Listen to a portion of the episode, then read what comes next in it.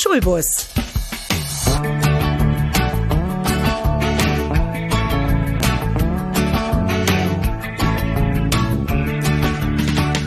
Der Podcast von und mit Andreas Gebhardt zum Thema Schule und Bildung.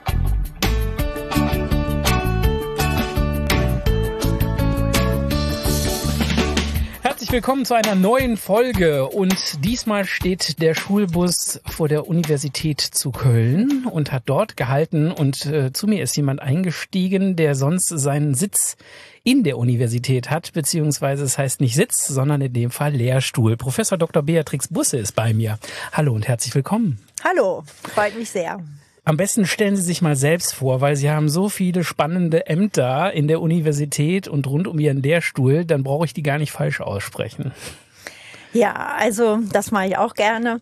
Ich bin erstmal Professorin für englische Sprachwissenschaft und Sprachgeschichte. Das ist so das, das Label als Wissenschaftlerin. Auch äh, dann bin ich in der Universitätsleitung tätig als Prorektorin für Lehre und Studium. Also, also alles, was mit dem Lernen zu tun hat, ist ja in der Organisation. Dafür bin ich verantwortlich, auch in der inhaltlichen Konzeption.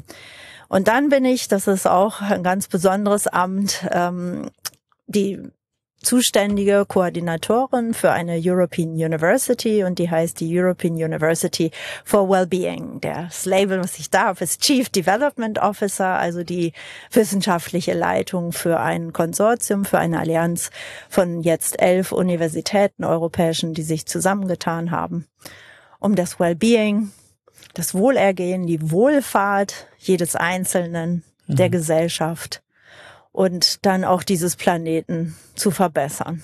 Nicht mehr, nicht weniger. Aber das ist ja schon mal ganz schön viel. Ja. Die Kultusministerkonferenz hat äh, vorausgesagt, dass 30 bis 40.000 Lehrer in den nächsten zehn Jahren fehlen werden. Da möchte ich heute so ein bisschen mit Ihnen mhm. drüber sprechen.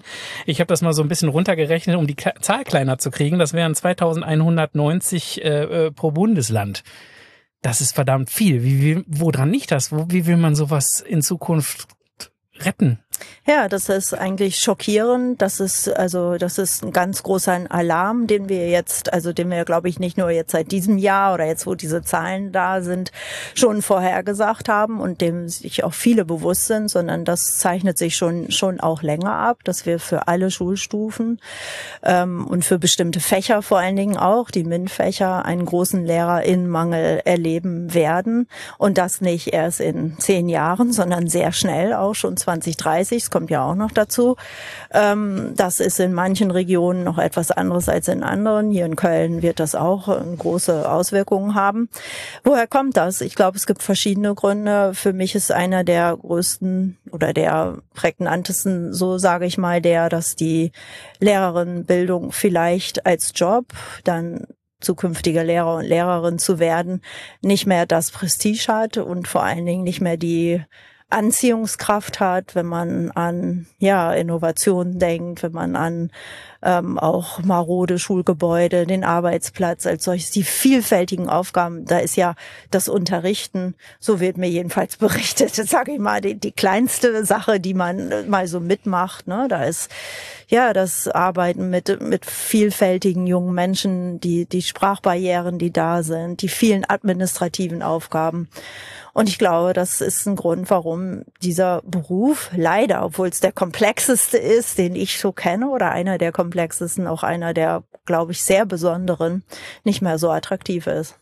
Früher hieß es ja, man verdient gutes Geld, man ist mit dem mit dem Beamten äh, auch äh, in, in einem sicheren Fahrwasser unterwegs, auch langfristig mhm. bis in die Rente rein. Wie kommt es, dass, dass solche Sachen nicht mehr attraktiv sind heutzutage? Oder ist es so, dass durch die Gesellschaft und das, was alle mitbekommen, der Lehrerinnenberuf äh, so unattraktiv geworden, dass diese Pros gar nicht mehr zählen? Ja, ich denke, dass da, da hat sich auch was verändert in der, in den Generationen, die jetzt auch sich entscheiden, Lehrerinnen und Lehrer zu werden oder eben nicht. Es gibt vielfältige Jobmöglichkeiten, in denen man auch im Bildungsbereich tätig werden kann. Da muss man nicht unbedingt Lehrer oder Lehrerin werden und trotzdem eine sehr gute Zukunft haben. Ich glaube, die Ver Verbeamtung allein ist jetzt nicht mehr das, was, was besonders zählt, sondern die, ja, das, was ich eben auch sagte, die großen zusätzlichen Herausforderungen, die mit diesem Beruf verbunden sind, machen es nicht unbedingt attraktiver. Und da muss was getan werden. Es hat ja auch was mit Bezahlung zum Teil zu tun. Da ist jetzt auch was gemacht worden, ne? dass Grundschullehrerinnen dann weniger verdienen als andere. Und ähm, ja, da, da muss man, muss man einfach ran. Und auch die Lebenswirklichkeit der jungen Menschen, die jetzt eben auch heranwachsen, auch in den Blick nehmen. Manche sagen auch, dass die Schulerfahrungen eine andere sind, andere sind, so dass man nicht denkt, ach, das ist ein Job, den möchte ich unbedingt machen. Ich glaube, das ist von Schule zu Schule und auch von Bildungsraum zu Bildungsraum unterschiedlich, aber ist auch ein Grund, der angeführt wird. Mhm. Sie haben in einem Blog geschrieben, Politik, Wissenschaft und Gesellschaft haben es erkannt. Wir machen das Ganze jetzt zur Chefsache.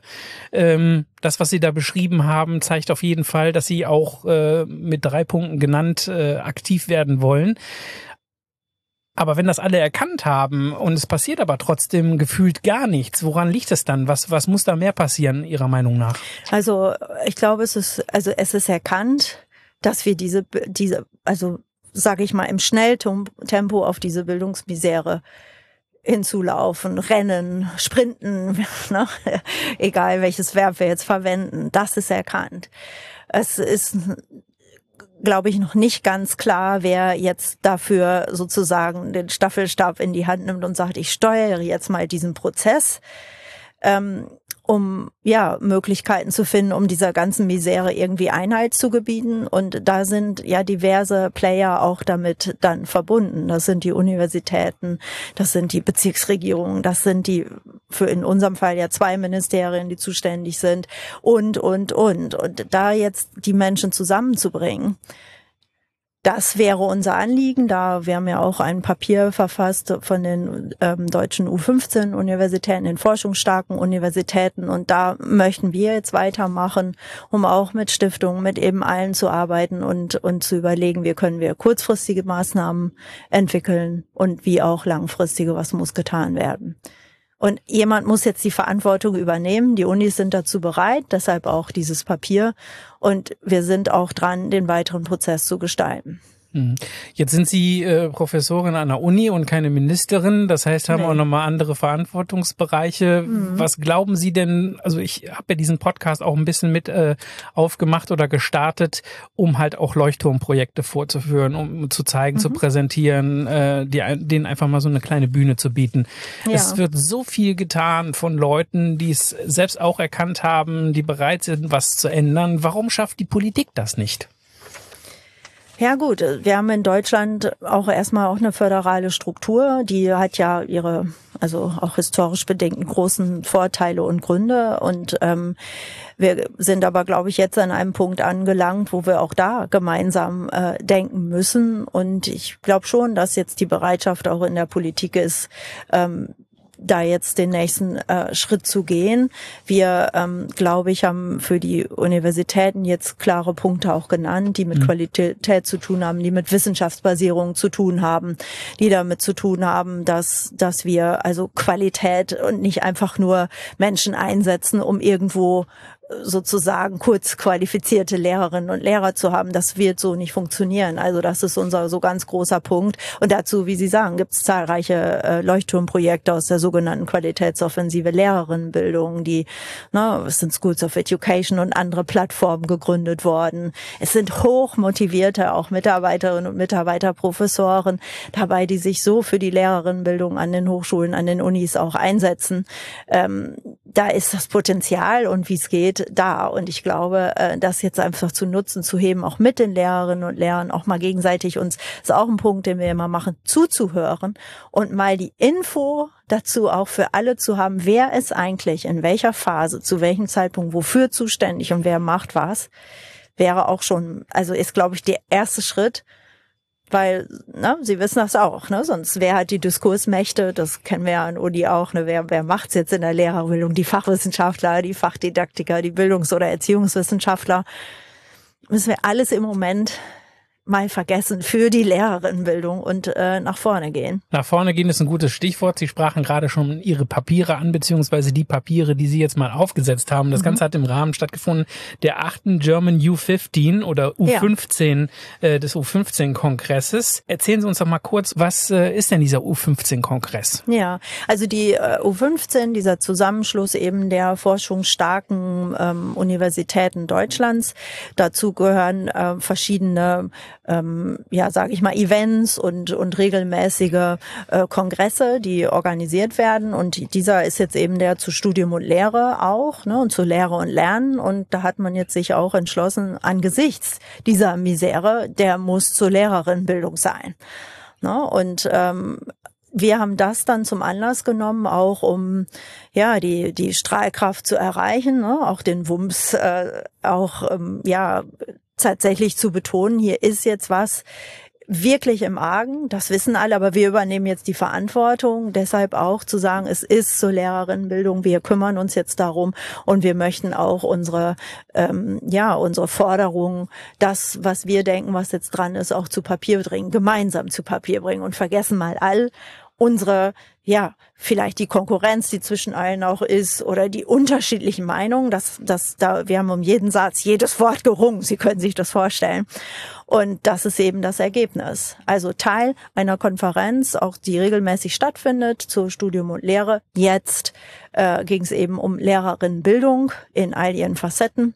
Und deshalb ja, dieses Papier. Und U15 bezieht sich jetzt auf, auf 15 Universitäten oder was ist das? Ja, 15 Universitäten. Das sind die von die forschungsstarken Universitäten äh, Deutschlands, die sich in diesem Verbund eben zusammengetan haben. Das machen auch die technischen Universitäten, das heißt dann TU 9, mhm. die sich auch zusammengetan haben. Und das sind die 15 auch Volluniversitäten, mhm. die sehr forschungsstark sind. Dazu gehört die Universität zu Köln eben auch. Mhm.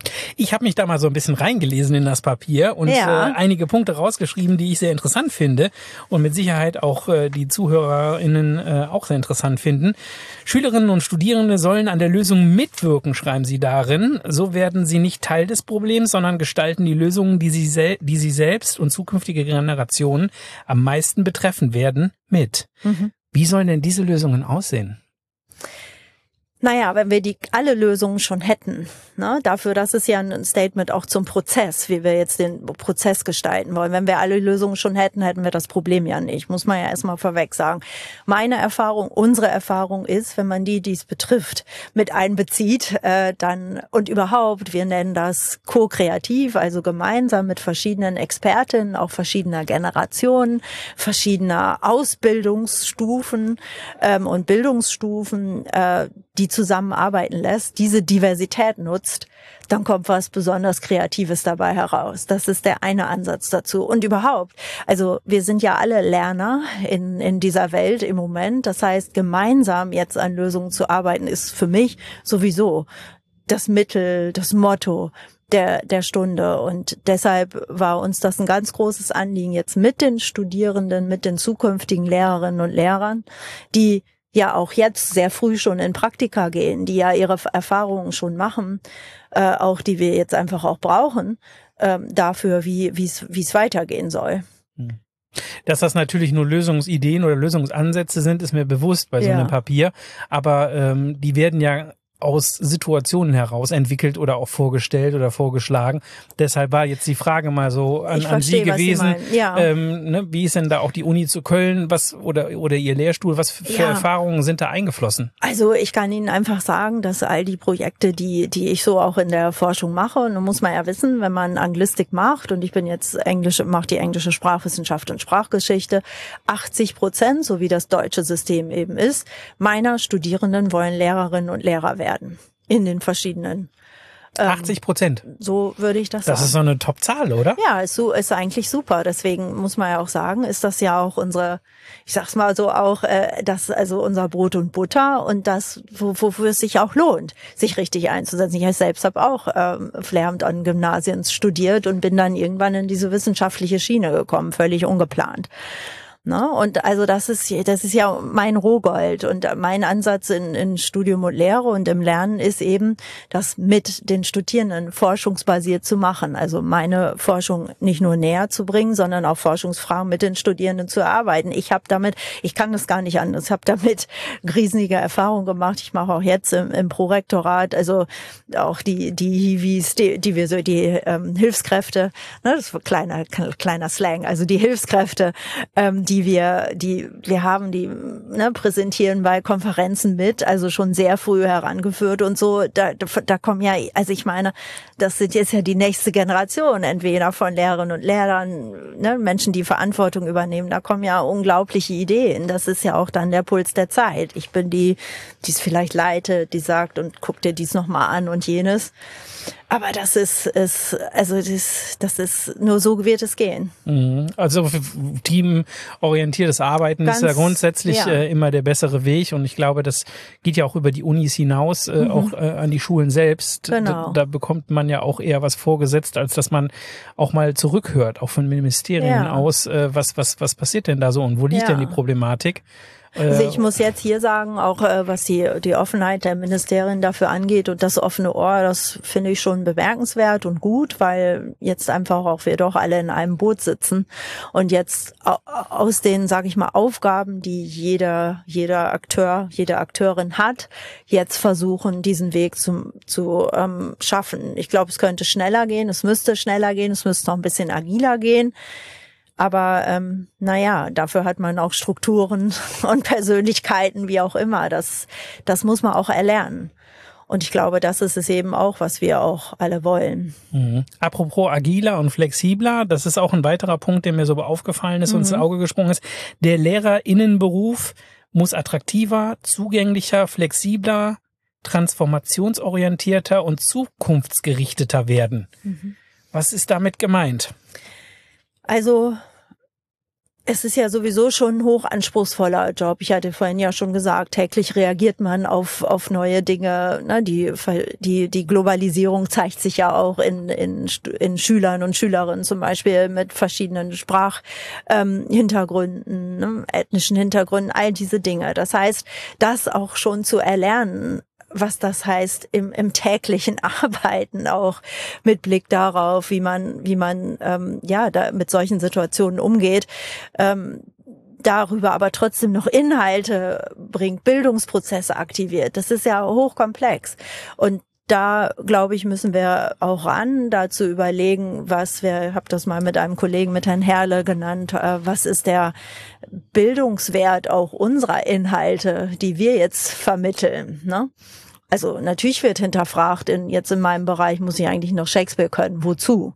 Also ich sage natürlich wie jemand, der über Shakespeare seine Dissertation geschrieben hat, ja, aber es ist ja auch mal gut drüber nachzudenken, ne? Was, was ist es jetzt? Was sind die Zukunftskompetenzen? Ähm, ne? Was ist, was ist das, was die Studierenden dann auch für den späteren Beruf als Lehrerinnen und Lehrer ähm, erarbeiten müssen, sich an Wissen und Können eineignen müssen. Und das sind für mich diese Qualitäten, im Team zu arbeiten, ne, ähm, agil auch auf Dinge zu, zu reagieren, sich auch immer neugierig zu bleiben, weil das Wissen ja so dynamisch jetzt sich weiterentwickelt, auch in einer Schnelligkeit, digitale Transformation, all diese Dinge. Und das sollten wir erreichen, wenn es irgendwie möglich ist. Was heißt denn zugänglicher? Können Sie das nochmal irgendwie so ein bisschen näher definieren? Also zugänglicher heißt für mich, ähm, dass man natürlich schon mal schauen muss, ähm, wie gesagt, was sind Inhalte, was ist ein, ein Wert dessen, was wir, jetzt sage ich mal, als Physiker, jeder von uns sagt ja jetzt mal als, als Prof, ich sag's mal so, dass die Inhalte, die mein Forschungsschwerpunkt sind, überhaupt die allerwichtigsten sind. Das ist ja so in der Natur der Sache, deswegen leben wir und brennen wir auch dafür. Aber wir, aber und trotzdem, glaube ich, tut es uns gut, nochmal zu überlegen, da macht jetzt jemand Master of Education, ne, so heißt ja jetzt die neue Struktur, nicht mehr Lehramt Gymnasium oder Master of Education für das Gymnasium, Lehramt Gymnasium. Nochmal zu schauen, was, was steht da jetzt an? Was ist auch dann im Lehrplan? Was sind Zukunftskompetenzen und wie können wir das auch schon in der Universität in diesem, dieser ersten Phase der Bildung und der Professionalisierung doch zumindest mal mit bedenken. Und das halte ich, also ist für mich auch, was das Adjektiv zugänglicher meint. Mhm. Ne, weil das wird schon auch eingefordert. Das ist immer ein Diskurs, ja, was habe ich denn davon äh, bei Studierenden, wenn ich das jetzt mir angucke. Ne? Bei mir ist das immer die Sprachgeschichte.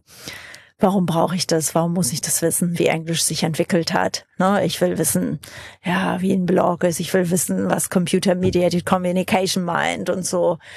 Und ja, da muss man sich schon was einfallen lassen, damit man Pamphlets ne, aus dem Frühneuenglischen mit Blogs vergleichen kann. So ein, mhm. so ein Seminar habe ich zum Beispiel mal gemacht. Mhm. Jetzt ähm, sagt der, der Text spricht viel von den Personen, die in der Bildung künftiger Generationen ihren Bestimm ihre Bestimmungen finden und dafür gesamtgesellschaftlich, dass ihre Aufgabe gebührend hohe Ansehen erhalten. Jetzt ja. habe ich was, wie sehen diese Personen aus? Was ist denn die perfekte Lehrperson heutzutage? Ja, ich, äh, also da, da gibt's ja auch Massen an Studien dazu und welche Kompetenzen auch, auch der zukünftige Lehrer, die zukünftige Lehrerin auch mitbringen muss, haben muss. Ähm, für mich ist wichtig, also dass man erstmal auch gut informiert wird darüber, was einen so erwartet. Äh, für mich ist eine hohe fachliche Kompetenz also unumgänglich und fachlich, damit meine ich auch didaktisch, bildungswissenschaftlich und eben, ne, jetzt also fachwissenschaftlich als solches.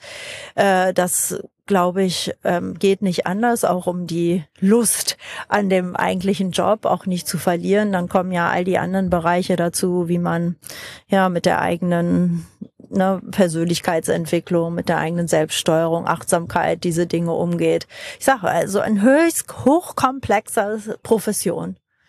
Ne? Und die Profession der modernen Wissensgesellschaft, das ist der zukünftige Lehrer, die zukünftige Lehrerin. Und da, sie soll auch noch zur digitalen Transformation Dinge wissen, digitalisiert wissen, was jetzt, ne, ChatGTP auch noch mal schnell umgehen und, und, und.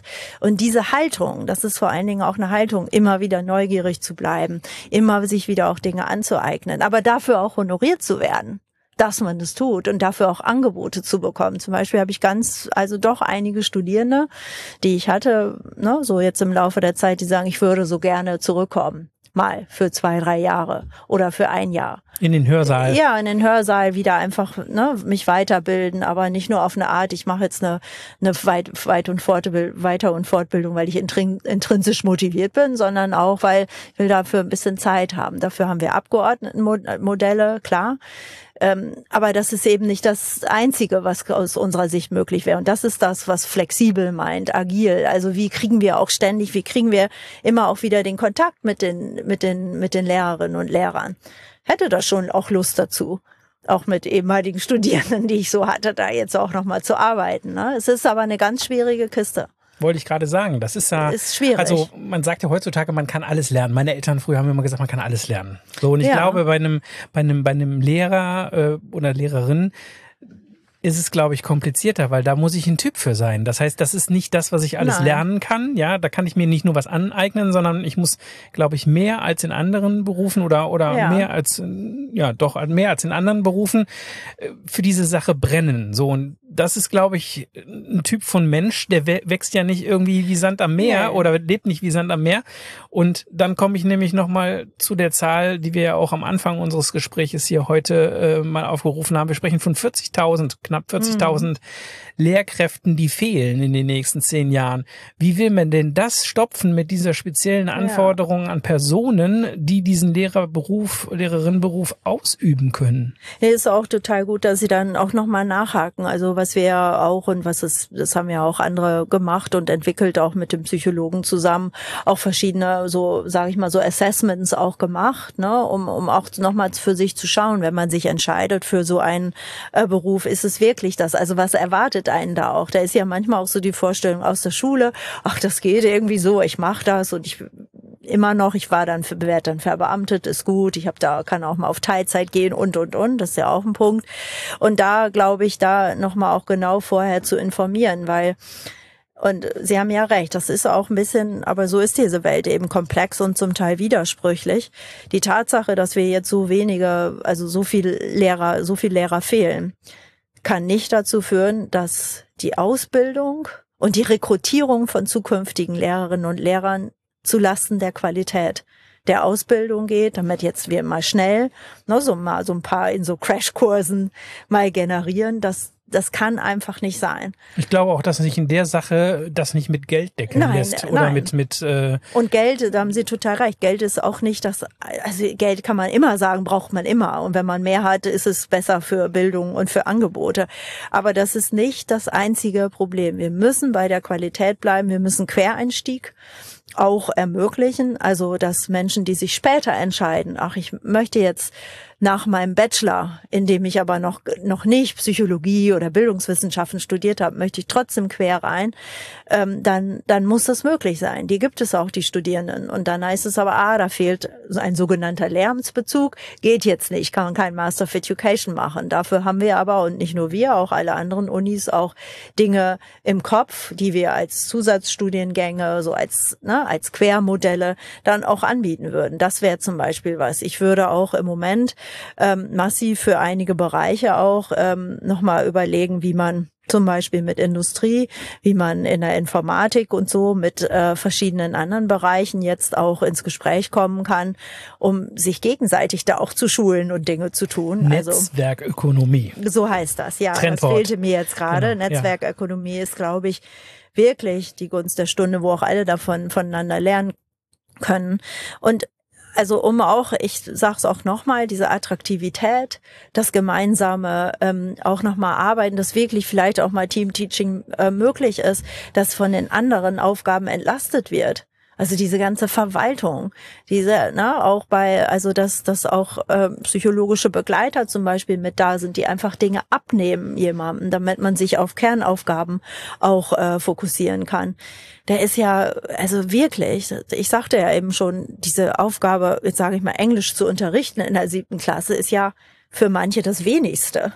Mhm. Neben all den, den zusätzlichen Aufgaben. Aber Sie sprachen jetzt gerade eben mal so die, die Quereinsteiger ein. Mhm. Äh, auch da muss man agiler werden, da muss man die Möglichkeiten bieten. Dann sind wir aber ganz schnell wieder bei diesem Beamtentum. Ja.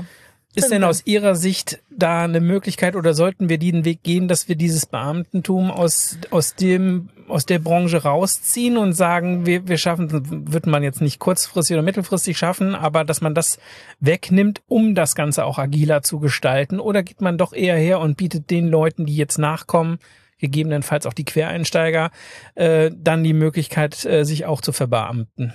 Also äh, ich glaube, dass man allen die Möglichkeit geben muss, das, was die anderen haben, auch zu erreichen mit Qualifikationsmodellen, mit multiperspektivischen, diversifizierenden Karrieremodellen. Ich glaube, das muss es einfach sein. Ich habe noch nicht voll, voll durchdacht, das muss ich einfach sagen, ob das jetzt pro oder gegen Verbeamtung jetzt der richtige Weg ist, wäre, glaube ich, was, was wir gemeinsam mal diskutieren müssten dann auch, aber ähm, zu incentivieren und Karriereentwicklungsmöglichkeiten auch darzustellen, die dann auch andere sind als, also es gibt ja so vielfältige Aufgaben, die haben ja auch was mit Leadership, modern gesprochen, in einer Schule zu tun, wofür man ja wirklich nicht ausgebildet wird. Auch da gibt's jetzt einige Studiengänge, die so auftauchen. Also solche Dinge oder auch nochmal, man erwirbt nochmal das dritte Fach. Oder, oder. Also das sind doch die Dinge, die gibt's ja in allen anderen Berufssparten auch. Und ich sagte eben ja auch schon Möglichkeiten nochmal, ich nenne das jetzt zurückzukehren, aber Sie wissen, was ich meine, in, in Projekten mit Universität, Ne, das machen wir auch. Wir haben ja auch die Universitätsschule, ne, die wir, die wir jetzt auch ähm, nochmal auch ins neue Gebäude bringen und so. Also das sind doch, das ist doch auch das Spannende an an so einem Job und das auch nochmal auch darzustellen, halte ich für unumgänglich. Mhm. Klingt nach vielen Herausforderungen. Ja, das haben Sie in Ihrem total. Papier von der U15-Konferenz ja auch nochmal so benannt. Mhm. Welche ist denn die größte Herausforderung aus Ihrer Sicht, beziehungsweise welche müsste denn da aus Ihrer Sicht als erstes angegangen werden?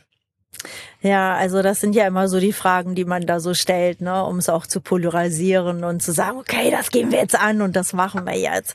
Für mich ist ist jetzt heute hier am besten gestern müssen wir jetzt gemeinsam uns zusammenraufen, uns zusammenfinden und diese Probleme angehen, informieren, wer macht was und dann sagen, okay, das sind die kurzfristigen Maßnahmen, das sind die, wo wir auch länderübergreifend arbeiten können ne? und da einen Austausch pflegen und nicht jemand, der in Nordrhein-Westfalen studiert hat, da wird es schwierig, in Bayern anzukommen und, und, und. Ähm, oder man zieht sich gegenseitig die Menschen weg. Also das jetzt gemeinsam wirklich eher gestern als, als morgen die Dinge angehen, das halte ich im Moment äh, für die, die größte Herausforderung. Und ja, es geht echt um unsere Zukunft. Und die Unis haben Interesse daran, weil es um, um die zukünftigen Forscher auch geht. Aber das ist ja ein gesellschaftliches Problem. Mhm. Und das ist, warum läuft das in skandinavischen Universitäten, in skandinavischen Ländern besser? Da ist eine, ne, da ist ein Assessment dabei, da ist eine andere, auch eine Wertigkeit dabei, eine Wertschätzung dafür. Und ähm, also Sie sehen, ne, es sind mehrere Ebenen, die man jetzt angehen muss. Und ich zögere so ein bisschen zu sagen, und das ist jetzt das Wichtigste. Man macht Aus der persönlichen immer. Sicht. Ja, auch. Okay. Auch. Also zögere ich auch ein bisschen, weil ich, ähm, also ich könnte das jetzt tun, aber könnte morgen wird, schon wieder anders aussehen. Ja, und es wird dieser Komplexität auch nicht gerecht. Und ich, also normal bin ich ja auch dazu da, Komplexität zu reduzieren, um ein Problem zu erklären. Und trotzdem müssen wir auch alle kapieren in dieser Welt, diese Welt ist widersprüchlich und sie bleibt komplex. Aber bleibt man denn dann nicht komplex, wenn man immer wieder sagt, es ist zu komplex und deswegen können Haben wir nicht recht. fokussieren. Also da muss man doch, Nein, genau das ist das, was ich, wo ich persönlich so das Gefühl habe, dass die Politik deswegen nicht funktioniert, ja. beziehungsweise wir mit dem Bildungssystem in Deutschland nicht aus dem Quark kommen. Also mhm. Sie sprachen gerade die skandinavischen Länder an, äh, finde ich sensationell, was da läuft. Mhm. Wenn ich jetzt mein, mein, mein Nachbarn sehe, dass mein Nachbarn sehe, dass der in seiner Einfahrt weniger Unkraut hat als ich, ja, dann ist ja die erste Sache, dass ich den mal frage, warum warum der weniger Unkraut in seiner Anfahrt hat. Und dann fange ich an zu arbeiten und dann kaufe ich mir eventuell das gleiche Mittel, was ich einsetzen kann, damit ich genauso wenig habe. Also sprich, Na, wenn ich jetzt, vielleicht haben Sie jetzt einfach auch eine andere Haltung zu Unkraut und gehen deshalb da nicht drauf ein. Gucken wir mal. Aber ich weiß, Sie haben schon recht. Also jetzt nochmal, wir haben ja auch Ad-Hoc-Maßnahmen vorgeschlagen und grundsätzliche Maßnahmen. Das neben dem jetzt gemeinsam die Sachen anzugehen, zu sprechen und wirklich zu sagen, am Ende des Jahres mit Meilensteinplan, Projektmanagement, mit allem, allem, was dazugehört, haben wir Lösungen für bestimmte Dinge. Das wäre ja schon mal was. Dann Ad-Hoc-Maßnahmen, qualitätsgesicherten Bildungsweg. Wir haben das Know-how, äh, möchten wir nutzen, um auch weiter und fortzubilden und den Quereinstieg ähm, tatsächlich auch ähm, zu, zu ermöglichen. Das wäre zum Beispiel jetzt mal was. Ähm, und wenn man Lehramtsstudiengänge auch in Fächern einsetzt, ne, die, die jetzt nicht die, sind, die sie studiert haben, dann kann das nur für zeitlich begrenzt sein sein, um also bestimmten Bereichen da jetzt Genüge zu tun. Aber also das ist zum Beispiel was, da, davon halte ich eigentlich nicht so viel. Das heißt, es ist jetzt auch eine ganz große Frage, wie kriegen wir mehr MINT, ne? also naturwissenschaftliche ähm, Lehrer, die naturwissenschaftliche Fächer studiert haben, in die Schulen, wenn man in allen anderen Bereichen sehr viel mehr Geld verdienen kann, sehr viel mehr Wertschätzung kriegt. Ne? Das heißt, deshalb schlug ich eben auch diese, diese Netzwerkkooperationen ähm, vor, die jetzt sein müssten. Und dann muss es die Attraktivität erhöht werden. Wir haben in den verschiedenen Bereichen auch die, ähm, da sind wir dann ganz Wissenschaftler, diese Centers of Excellence für die Lehrerinnenbildung, wo wir eben auch, ja, auch mal verschiedene Maßnahmen vorschlagen, die jetzt auch da sind, das weiter zu fördern, das Geld auch in die Lehrerinnenbildung weiter stecken, nämlich die QLB, die qualitätsoffensive Lehrerinnenbildung bitte fortzusetzen. Das war so eine Hebelwirkung. Das wäre was. Und dann, ähm, ja, also nochmal zu gucken, wie man flexiblere Studienwege auch gestalten kann. Ne? indem man sich, also die sind ja auch jung. Ich sagte gerade, es gibt genügend Studierende, die so nach drei Jahren sagen, nach dem Bachelor, Mensch, finde ich doch interessant. Haben zwei Fächer studiert, möchten aber dann doch ins Lehramt. Das muss möglich sein. Davon gibt es welche, die das wollen. Mhm. Und das sind eben die verschiedenen Maßnahmen, die wir jetzt ja auch mal vorgeschlagen haben, damit mal zu beginnen. Hm. Wer müsste denn jetzt diese Vorschläge dann umsetzen, Ihrer Meinung nach? Wir können es nur gemeinsam umsetzen, weil das, wenn man zu solchen Vorschlägen kommt, hat es Auswirkungen auf äh, die einzelnen Länder und Ländergeflogenheiten. Das heißt, es muss politisch umgesetzt werden. Äh, KMK ist das eine, dann aber auch in die Länder ähm, ge, ge kommuniziert werden und dann auch umgesetzt werden mit fast zwei Ministerien, Schulministerium hier und eben dem Wissenschaftsministerium und dann müssen die Länder, die die Universitäten ja auch äh, ran und in Baden-Württemberg dann eben auch die pädagogischen Hochschulen mit. Also das ist ja was, ne? Das deswegen sage ich auch, können wir auch nur zu Lösungen kommen, wenn wir die jetzt gemeinsam gestalten. Mhm. Die schwierige Frage, ob man Beamten abschaffen sollte, hatte ich schon gestellt. Ja. Jetzt äh, die Zusatzfrage ich zu dem wirklich, noch. Also das muss ich durchdenken. Ja. Aber da habe ich, das ist ja eine grundsätzliche Frage, die, was das die angeht. Zusatz, ne? Die Zusatzfrage würde ich jetzt noch stellen. Ja. Ähm, wie, wie ist es denn, ähm, wäre es einfacher, wenn wir nicht Ländersache aus, aus der Bildung machen sondern, und Schule machen, sondern wenn wir äh, mit allen Ländern gemeinsam Sachen machen würden, im wahrsten Sinne des Wortes? Also, würde das die Sache vereinfachen? Also ich glaube, dass die Not jetzt so groß ist, dass es schon ähm, in den ähm, in der KMK zum Beispiel und in der ständigen wissenschaftlichen Kommission, die ja die KMK da berät, jetzt auch zu gemeinsamen Linien kommen kann, mit denen wir dann auch arbeiten. Ähm, ne, das ist ja auch schon passiert. Wir warten jetzt ja auch noch auf weitere Papiere und Empfehlungen dann, ähm, die auch kommen werden. Und ich denke schon, dass das möglich ist. Und trotzdem, ja, ist im Bildungsbereich Länderhoheit, das hat man auch zu akzeptieren und, und zu respektieren. Mm. Für mich, das haben Sie ja gemerkt, steht das Gemeinsame im, im Vordergrund, um dieser, diese Misere also nicht nur abzumildern, sondern wirklich also umzulenken, ich gestikuliere hier, das kann ja gar keiner sehen, aber in die richtigen Bahnen zu lenken. Und ähm, ja, anders wird es nicht gehen. Nochmal. Sie wirken auch äh, damit äh, euphorisch motiviert. Äh, ja. spricht also für Sie, ähm, wer ja. studieren möchte, sollte an die äh, Universität zu Köln kommen. Unbedingt. Sie haben in dem German U15 oder German U15, äh, U15 ähm, Papier, das ist nochmal abgeändert beziehungsweise dann auch selektiert worden an die Politik und an die anderen Unis. Mhm. Da sprechen Sie ähm, von der Reduzierung von Praxis beziehungsweise Arbeit an den Schulen vor dem Studienabschluss. Gleichzeitig wünschen sich Studierende laut einer Studie von 2019 der Universitäten Fechter und Oldenburg aber, mhm. für ein optimales Studium erscheint es notwendig, mehr für Studierende wahrnehmende Kohärenz zwischen Lehrveranstaltungen zu schaffen, Praxisanteile mhm. ins Lehramtsstudium zu integrieren und diese intensiver mit den universitären Veranstaltungen zu verknüpfen. Ja. Wie können Sie denn diese Wünsche der Studier wie könnten denn diese Wünsche der Studierenden umgesetzt werden?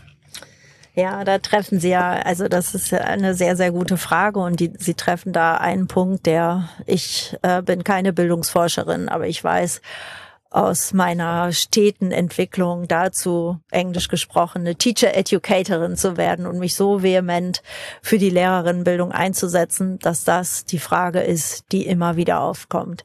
Was hat das, was wir hier machen, später mit der Praxis zu tun? Brauche ich das? Mhm.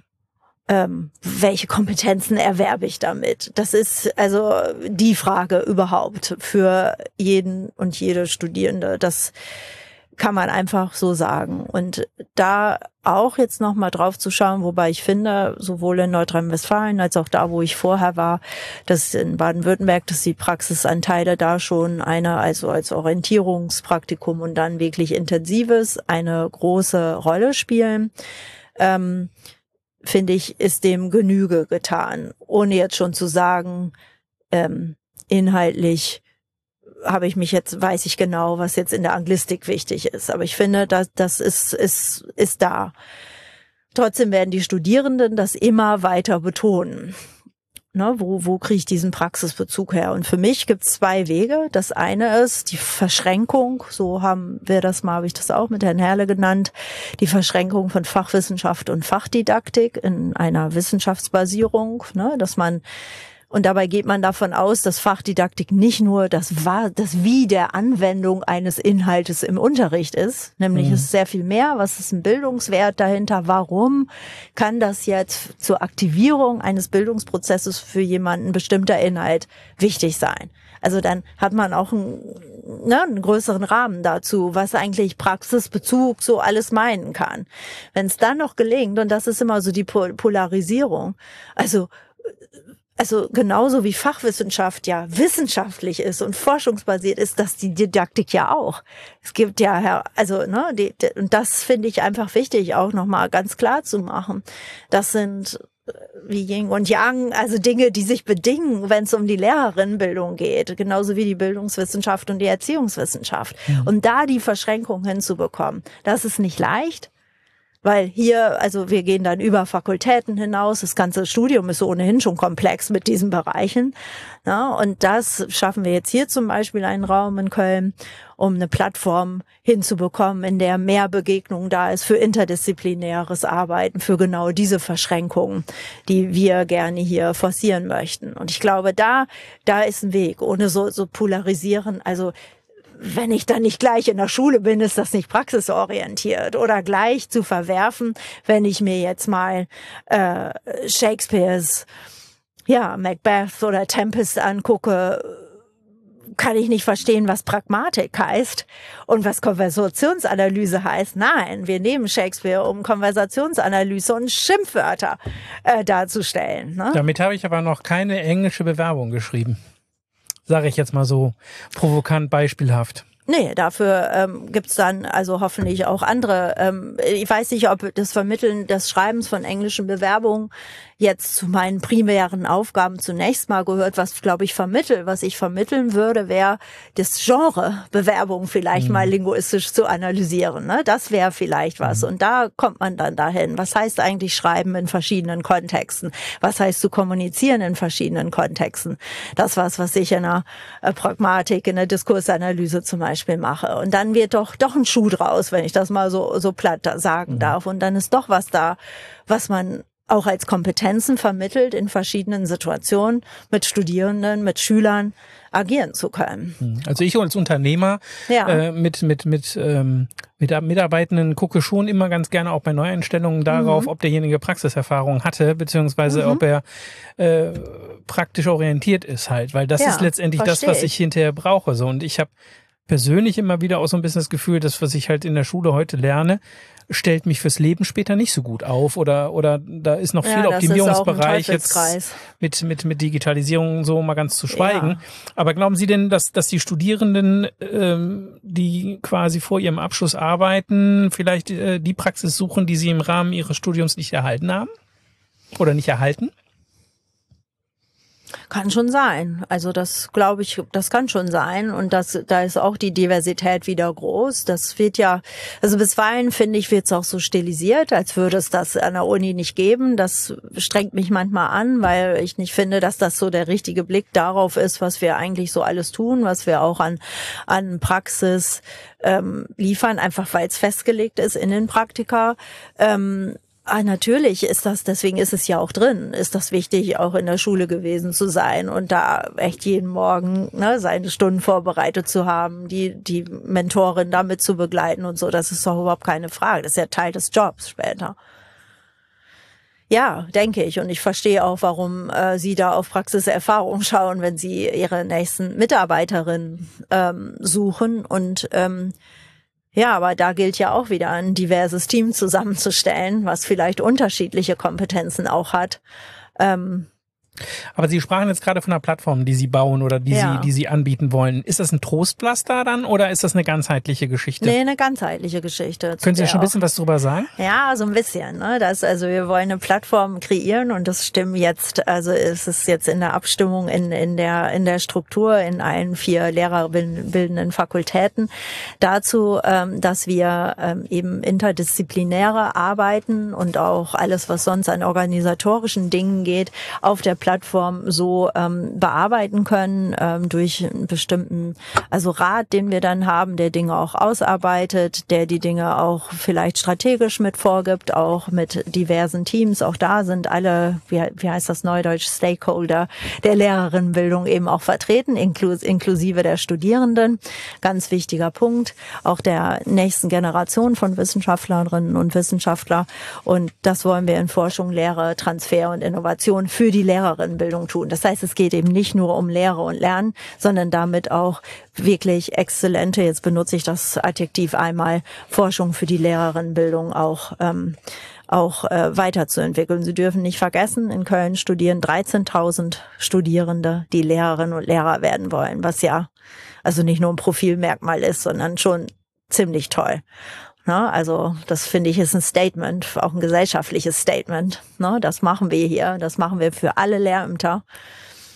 Ja, was einfach beeindruckend ist. Und das jetzt nochmal in den Fakultäten, mit den didaktischen Instituten, mit den Fachwissenschaftlern in der humanwissenschaftlichen Fakultät, Bildungs- und Erziehungswissenschaften, Wirtschafts- und Sozialwissenschaftliche Fakultät, vor allen Dingen die berufsbildenden Schulen zusammenzuführen.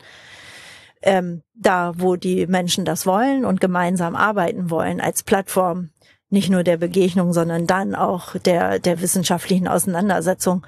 Also mit der Kraft, die da ist, viel, ich sag's jetzt nochmal, so lapidar, cooler kann es ja nicht sein. Ich brenne ein bisschen dafür, weil das, wie Sie sich vorstellen können, kein einfacher Prozess war.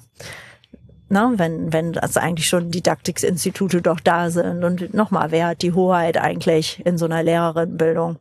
Aber wir sind jetzt soweit. Ich freue mich ein bisschen in meinem Podcast äh, auf jemanden zu treffen, der dieses Amt innehält und äh, für eine Sache brennt. Äh, man sieht es ja, ihnen die ganze so. Zeit, die ganze Zeit an. Ich frage am Ende immer äh, der Episode meinen Gast, wenn ich drei Wünsche erfüllen könnte, oh. weil ich eine Fee bin oder sonstiges. Was wären denn dann diese drei Wünsche ihrerseits?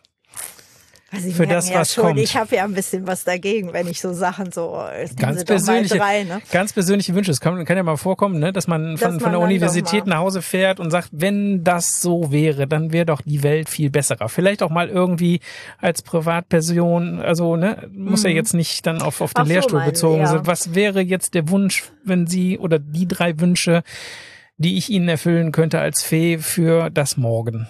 Also das eine ist ähm, für die Offenheit dafür, jetzt in diese Transformation zu gehen, die jetzt in Bildung und auch in die Transformation von Universität so notwendig ist. Wenn da die Offenheit so wäre, das wäre so ein Jahr und dann dann haben wir richtig Dinge erreicht. Das wäre für mich was was ganz Großes und wäre auch was ja, wo ich mich noch mal so richtig reinbegeben würde, das zu machen.